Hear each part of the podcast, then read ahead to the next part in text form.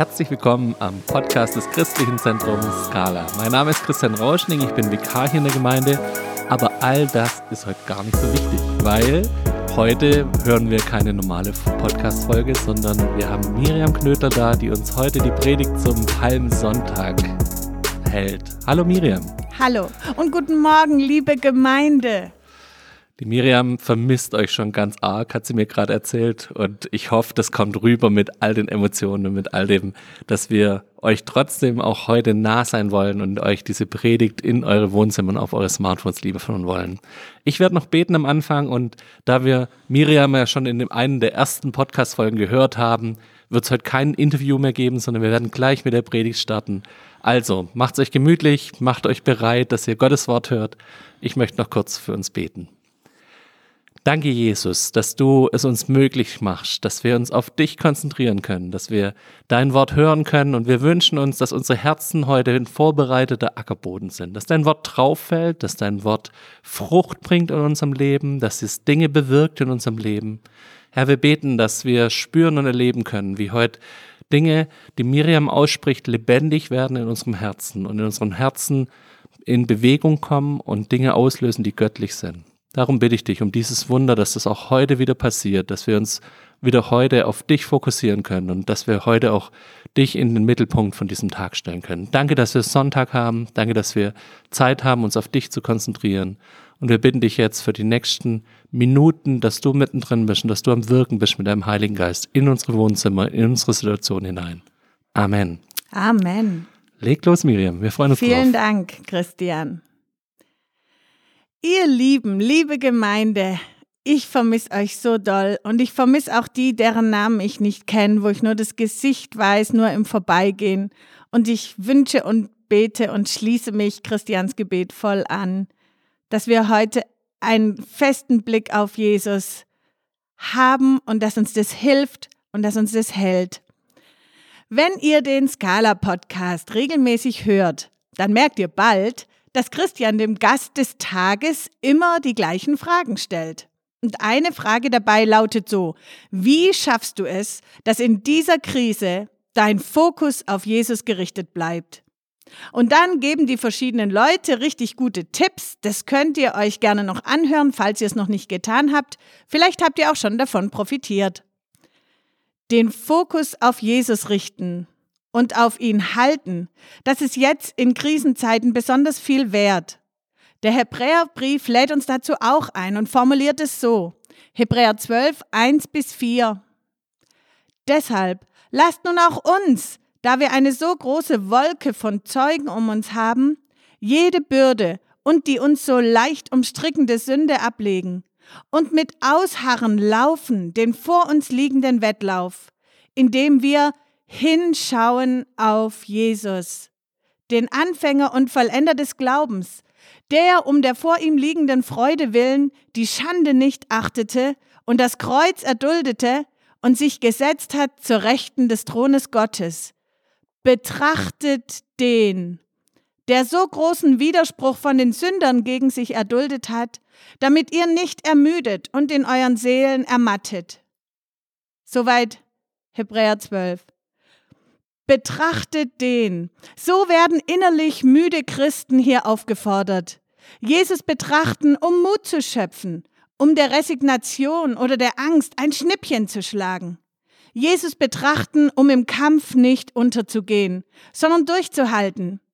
Jesus betrachten, um ihn noch viel mehr zu lieben und um in sein Bild verwandelt zu werden. Dazu will ich euch heute einladen. Betrachten aber braucht Zeit. Warst du schon mal in einem Museum und hast dir Zeit genommen, ein Bild zu betrachten? Vielleicht hast du die Arme hinter deinem Rücken verschränkt, bist mit den Augen das ganze Bild durchgegangen, hast an einem Detail innegehalten, bist näher rangegangen, um eine dargestellte Szene genauer zu erforschen, dann wieder weiter weg, um das große Ganze auf dich wirken zu lassen. Ich finde es manchmal schon interessant, einen engagierten Betrachter zu betrachten. Es braucht Muße und Zeit und Interesse und Konzentration, Faszination, Entdeckergeist, Neugier, Liebe zum Detail. Dann kann aus einem Museumsbesuch ein wahres Abenteuer werden. Und Jesus betrachten? Wie soll das gehen, wenn unsere natürlichen Sinne dafür nicht so recht taugen? Ist damit gemeint, Bilder von Jesus anzuschauen oder sich im Gebet vorzustellen, wie Jesus wohl aussieht? Wohl eher nicht. Die Evangelien zeichnen viele Bilder von Jesus und wir sind froh, dass wir in der Bibel eine verlässliche Quelle haben, die uns Jesus beschreibt. Beim Lesen lernen wir, wie Jesus umgeht mit Kranken, mit Kindern, mit Angehörigen von Kranken, mit dämonisch Belasteten, mit selbstsicheren Gläubigen, mit Menschen in tiefster Not, mit seinen Freunden, mit seinen Feinden, mit seinen Familienangehörigen, mit stadtbekannten Sündern, mit weltlichen Autoritäten. Wir hören in seinen Reden, in seinen Gleichnissen und Erklärungen, wie Jesus tickt, was ihm wichtig ist, was ihn ärgert, was ihm Freude macht. Und da kann, wenn wir es zulassen, ein farbiges, facettenreiches, inneres Bild von Jesus entstehen. Wollt ihr mit mir Jesus betrachten und daraus Kraft und Hoffnung schöpfen? Die letzte Zeit habe ich dazu genutzt, die Evangelien zu lesen. Und so möchte ich gern ein inneres Foto von Jesus mit euch zusammen betrachten. Also inneres Foto in Anführungszeichen. Das ist nicht der ganze Jesus, aber das ist dieses Bild, was sich mir eingeprägt hat jetzt beim Lesen. Mein Wunsch ist, dass dieses Bild eine heilsame und hoffnungsbringende Wirkung auf uns hat. Und dafür möchte ich jetzt beten.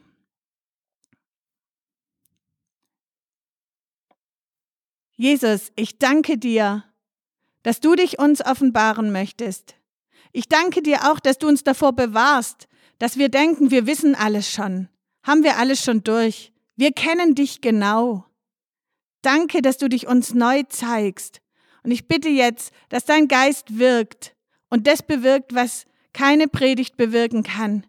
Nämlich, dass Jesus, dass du selber, dass es ganz lebendig, dass wir dich vor uns sehen und dass wir spüren, wie nahe du uns bist.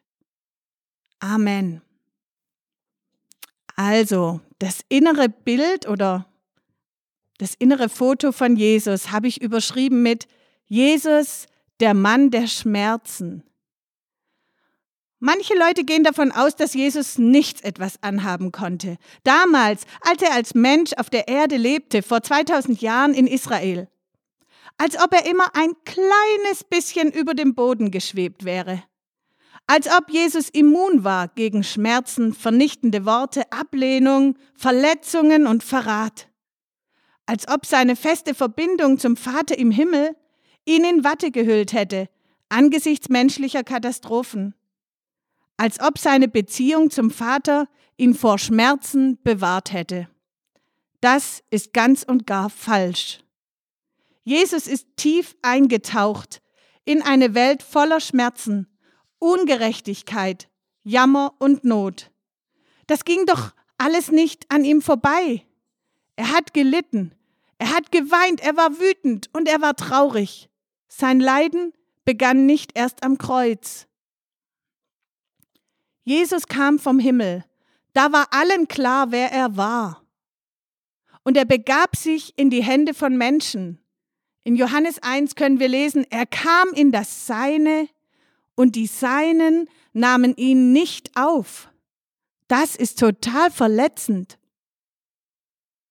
Kennst du diese schneidende Atmosphäre der Ablehnung, der kalten Distanz? Menschen, von denen du gedacht hast, sie wären dir freundlich gesonnen, vielleicht enge Familienangehörige, vielleicht Arbeitskollegen, und sie lehnen dich ab, sie ignorieren dich, sie nehmen keinerlei Rücksicht auf dich. Du kannst darauf vertrauen, Jesus, Jesus kann in der Tiefe verstehen, wie es dir geht. Mehrmals lesen wir von Jesus, dass er angesichts des menschlichen Elends, das er um ihn herum wahrnahm, innerlich bewegt wurde. Er hatte Mitleid, steht in manchen Übersetzungen, aber das Wort im Urtext bezieht sich eigentlich auf innere Organe. Man könnte es eventuell so sagen. Es ging ihm so nahe, dass es ihm den Magen umdrehte. Oder das Elend der Not ging ihm an die Nieren. Oder es traf ihn in die Magengrube, tief in sein Inneres hinein. Kennst du solche Schmerzen? Wenn du mitleidest angesichts weltweiter oder persönlicher Tragödien und es trifft dich im Innern, vielleicht gerade jetzt, wenn du mitbekommst, wie Menschen einsam sterben müssen, weil ihre Angehörigen sie nicht mehr besuchen dürfen. Es gibt so viele Leidensgeschichten jetzt in dieser Zeit. Ich möchte dir sagen, Jesus leidet mit. Jesus lässt menschliche Not an sich heran. Es gibt eine tiefe Gemeinschaft mit Jesus angesichts gemeinsam empfundener Schmerzen. Über Jerusalem hat Jesus geweint weil er um die verheerende Folgen des Unglaubens für diese Stadt wusste und weil sie sein Angebot ablehnte. Jesus hat gesagt, wie oft habe ich dich sammeln wollen, wie eine Henne ihre Küken, aber ihr habt nicht gewollt. Ihr habt nicht gewollt. Was für ein Schmerz. Vielleicht hast du schon einmal Menschen Hilfsangebote gemacht, Du hast Zeit und Kraft und Geld investiert und du hast dir alle Mühe gegeben, um ihre Situation zu verbessern. Und dann musst du miterleben, dass dein Angebot in den Wind geschlagen wird und deine Hilfe ignoriert. Du musst zuschauen, wie zerstörerische Lebensmuster scheinbar stärker sind als heilsame Veränderungen. Menschen wollen deine Hilfe nicht. Das tut weh und es ist deinem Herrn nicht fremd, gar nicht fremd. Als Jesus in Gethsemane gebetet hat, kurz vor seiner Verhaftung, da war er voller schrecklicher Angst. Meine Seele ist betrübt bis zum Tod. Das hat Jesus so gesagt. So ging es ihm. Wenn möglich, lass diesen Kelch an mir vorübergehen. In dieser schlimmen Not bat er um den Beistand seiner Freunde, seiner Jünger. Wacht mit mir, hat er gesagt, bleibt bei mir. Und als er vom Gebet zurückkam, fand er seine Jünger schlafend. Sie schafften es nicht. Sie schafften es nicht, für ihn da zu sein, als er es am meisten gebraucht hätte. Früher habe ich das gelesen und habe immer gedacht, ha, wenn ich damals, ich hätte das geschafft. Aber ich glaube, vieles ist auch wirklich Selbstüberschätzung. Jesus hat seine Jünger schlafend gefunden. Sie konnten ihm nicht helfen. Enttäuschung durch Freunde tut besonders weh. Alleingelassen sein. Auch das hat Jesus am eigenen Leib erfahren. Solche Schmerzen kennt er. Wenn du dich alleingelassen fühlst, im Stich gelassen, dann kann Jesus sehr gut verstehen, wie es dir geht. Ich möchte noch lesen aus Jesaja 53, Vers 3 und 4. Er wurde verachtet und von den Menschen abgelehnt, ein Mann der Schmerzen, daher habe ich den Titel, mit Krankheit vertraut, jemand, vor dem man sein Gesicht verbirgt, dennoch, er nahm unsere Krankheiten auf sich und trug unsere Schmerzen. Und wir dachten, er wäre von Gott geächtet, geschlagen und erniedrigt. Ich merke bei mir, ich möchte bei solchen Beschreibungen schnell weiterdrängen zur Auferstehung, zum Sieg, zum Osternfeiern, zu fröhlicher Musik und zum Triumph des Lebens über den Tod. Doch wenn wir die Leiden Jesu betrachten, mit Zeit und Konzentration, und uns nicht von Dornenkrone und Kreuz eilig abwenden, dann eröffnet sich ein Raum, in dem wir seine Liebe in der Tiefe anschauen und annehmen können. Und das wünsche ich uns so sehr. Jesus wurde mit einer Peitsche geschlagen. Sie haben ihm eine Dornenkrone auf den Kopf gedrückt. Als er am Kreuz zum allerersten Mal in seinem ganzen Leben Gott ferne erlebt und ruft, Mein Gott, mein Gott, warum hast du mich verlassen? Da stehen unter dem Kreuz Pharisäer und machen sich über ihn lustig. Solches Leid. So viele klugen Leute haben sich an der Frage, wie kann Gott das viele Leid zulassen, die Zähne ausgebissen. Ich weiß auch keine Antwort. Und ehrlich, ich bin auch ziemlich misstrauisch, wenn Christen oder andere Leute meinen, sie können diese Frage klar beantworten. Aber wenn wir an diese große Frage so herangehen, auf der einen Seite, da ist Gott, im Himmel, in höheren Sphären und unangetastet. Und auf der anderen Seite, da sind die Leidenden, die alleingelassenen kleinen Menschen. Dann haben wir die Evangelien und vor allem das Kreuz total falsch verstanden. Im Gesicht von Jesus erkennen wir, wie Gott mit den Menschen mitleidet, in ihrer Not selbst Not erlebt und die zerstörerische, lebensfeindliche, ja die tödliche Wirkung von Sünde am eigenen Körper spürt. Das ist nicht leicht zu begreifen. Vielleicht gibt es deshalb im Islam diese Vorstellung, dass Jesus gar nicht am Kreuz gestorben ist, sondern in letzter Minute kam jemand anders und wurde für ihn gekreuzigt und Jesus kam davon. Es darf doch einfach nicht sein. Es ist nicht recht, dass so etwas geschieht, dass Gott leidet und stirbt durch die Hand von Menschen. Der Mann der Schmerzen, der weinende Jesus, der leidende Gott, macht das Jesus kleiner? Macht das Gott zu menschlich? Führt das nicht dazu, dass die ganze Verzweiflung und Not der Welt am Ende die Oberhand behält? In meinen Augen zeigt sich hier die unbegreifliche, vollkommene Liebe Gottes. Nicht distanziert, sondern ganz nahe bei uns Menschen. Vollkommen rein, ohne jeglichen Hintergedanken. Zäh im Sinne von, sie gibt einfach nicht auf. Wir singen doch dieses Lied Reckless Love. Das, ich glaube, diese Art von Liebe ist da auch gemeint. Er gibt einfach nicht auf. Diese Liebe ist epochal, denn sie hat mehr bewirkt als alle Macht und Gewalt der ganzen Geschichte. Diese Liebe ist unerklärlich, denn die Menschen haben Gott keinerlei Anlass gegeben, ihn zu lieben. Im Gegenteil. Diese Liebe ist nie endend. Diese Liebe hat den längsten Atem der Geschichte. Sie ist lebensverändernder und kraftvoller als alles. Sie lässt den Tod im Vergleich klein aussehen. Die ganze hingebungsvolle, aufopfernde, schmerzenertragende Liebe Gottes, wie Jesus sie uns gezeigt hat, sie ist unser Rettungsanker, unsere Hoffnung, sie ist unser ganzes Glück. Das habe ich fett gedruckt auf meinem Papier, das könnt ihr nur nicht sehen. Ich sag's euch nochmal.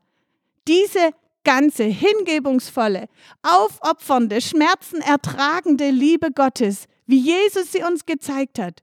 Sie ist unser Rettungsanker, unsere Hoffnung und unser ganzes Glück. Ich möchte noch mal kurz zurück zu Hebräer 12, die Verse, die ich eingangs gelesen habe. Wir sollen hinschauen auf Jesus, den Anfänger und Vollender des Glaubens, der um der vor ihm liegenden Freude willen die Schande nicht achtete und das Kreuz erduldete und sich gesetzt hat zur Rechten Gottes. Vor ihm liegende Freude, sagt dieser Text, vor ihm liegende Freude hat Jesus motiviert, die Qualen des Kreuzes freiwillig auf sich zu nehmen. Jetzt, nach Kreuz und Auferstehung, ist er an dem Platz, der ihm seit Ewigkeiten rechtmäßig zusteht, an der Seite seines Vaters auf dem höchsten Thron. Zu diesem Thron der Gnade dürfen wir jetzt im Gebet kommen. Dazu lädt uns Hebräer 4, Vers 15 und 16 ein. Das lese ich euch mal vor. Denn wir haben nicht einen Hohepriester, der nicht Mitleid haben könnte mit unseren Schwachheiten, sondern der in allem in gleicher Weise wie wir versucht worden ist, doch ohne Sünde. So lasst uns nun mit Freimütigkeit, also mit Mut, unerschrocken, hinzutreten zum Thron der Gnade, damit wir Barmherzigkeit empfangen und Gnade finden zur rechtzeitigen Hilfe. Spürst du die Einladung, die da drin steckt? Merkst du die Sehnsucht, zu Jesus zu kommen? Diese verrückte Zeit ist unter anderem ganz sicher eine Aufforderung zum Gebet an uns. Wir dürfen Barmherzigkeit empfangen für uns und für andere. Wir bekommen Gnade und rechtzeitige Hilfe. Ich glaube, wir verstehen jetzt ein bisschen besser, was rechtzeitige Hilfe ist. Wenn wir sehen, wie so viele Regierungen dieser Welt versuchen, rechtzeitig an, an Masken, an Schutzmaterial und an Beatmungsgeräte zu kommen. Gott lädt uns ein. Rechtzeitige Hilfe. Ich höre da so ein liebevolles Angebot. Dieser Mann der Schmerzen, unser himmlischer Hohepriester, Jesus Christus, er lädt uns zum Thron der Gnade ein. Und jetzt möchte ich noch beten. O Jesus, was sollen wir sagen? Wir sehen, was du getan hast. Wir sehen, wie du gelitten hast. Wir sehen, das ist alles der, der, die, der Versuch oder ja, Gottes war, uns nahe zu kommen, bei uns zu sein, uns nicht alleine zu lassen. Wir danken dir, Herr, für das große Leiden. Wir danken dir für deine Nähe, auch wenn wir Schmerzen haben, auch wenn wir mitbekommen, wie andere in Schmerzen sind. Du bist nahe, du bist da, du kannst verstehen, besser wie jeder andere. Und wir ehren dich dafür, dass du diesen Weg gegangen bist. Wir danken dir, dass du jetzt auf dem Thron der Gnade sitzt und wir Barmherzigkeit und rechtzeitige Hilfe von dir empfangen dürfen. Jesus, niemand, niemand, niemand ist mit dir zu vergleichen. Du bist unser ganzes Glück. Amen. Amen. Herzlichen Dank, Miriam, für diese Predigt. Danke, dass du uns nochmal vor Augen geführt hast, dass wir einen Gott haben, der besonders groß im Leid wurde, besonders im Leiden als unser König sichtbar wurde. Das ist ein guter Start für uns in die Karwoche. Wir wollen gemeinsam diese Woche feiern und begehen, wollen uns vorbereiten auf Karfreitag und auf Ostern. Ich darf euch jetzt schon auch ankündigen, wir werden euch wieder einen Gebetsbrief rumschicken, eine Gebets-E-Mail, wo wieder pro Tag ein kleines Gebetsanliegen drin ist, wo ein Teil von, einem Bibel, von einer Bibelstelle drin ist, wo uns reinführt in diesen Kar-Gedanken, in diesen Gedanke, dass wir uns vorbereiten auf Ostern, auf Karfreitag. Lasst uns da zusammenstehen als Gemeinde, zusammen für diese Anliegen, die da kommen, auch dann beten. Ich darf uns noch segnen Miriam, herzlichen Dank, dass du hier warst. Gerne. Und ich möchte noch einen Segen für diesen Sonntag, für diese Woche sprechen. Herr, wir danken dir, dass wir dir nah sein dürfen und dass du ein Gott bist, der nicht unnahbar ist, der uns besonders nah ist, dann, wenn es darum geht, wo, wenn wir Dinge haben, wo wir in Leiden sind, wo es uns schlecht geht, weil du hast alles Leid schon getragen. Du kennst es, in schwierigen Situationen zu stecken. Du hast es selber durchlebt. Ich danke dir dafür, dass wir uns unter deinen Segen stellen dürfen und dass dieser Segen auch beinhaltet, dass wir bei dir zum Ruhe und zu Frieden kommen, dass wir bei dir uns ausrichten können, unsere Gedanken, unser Denken. Danke, dass wir auf eine Woche zuschauen können, wo wir schon wissen, wo es endet. Bei allem Dunklen, bei allem Leid, wir wissen, wir werden am Sonntag zusammen Ostern feiern. Wir werden zusammen feiern, dass du auferstanden bist, Herr. Und dass du uns Erlösung geschenkt hast, dass du uns Freiheit von Sünde und Tod geschenkt hast. Darauf freuen wir uns und auf diese Woche wollen wir, die Woche wollen wir uns einfach Zeit nehmen, uns auf dich zu konzentrieren und dass du in unser Leben hineinsprechen darfst. Darum bitte ich dich in deinem Namen, sei du anwesend mit deinem guten Heiligen Geist Berühre du jeden Einzelnen, sei du jeden nah, dem es gerade nicht gut geht in dieser Zeit und berühre du uns mit all dem Guten, was du für uns hast. Darum bitte ich dich in deinem Namen. Amen. Amen. Wir wünschen euch einen schönen Palmsonntag. Seid gesegnet. Adieu. Tschüss.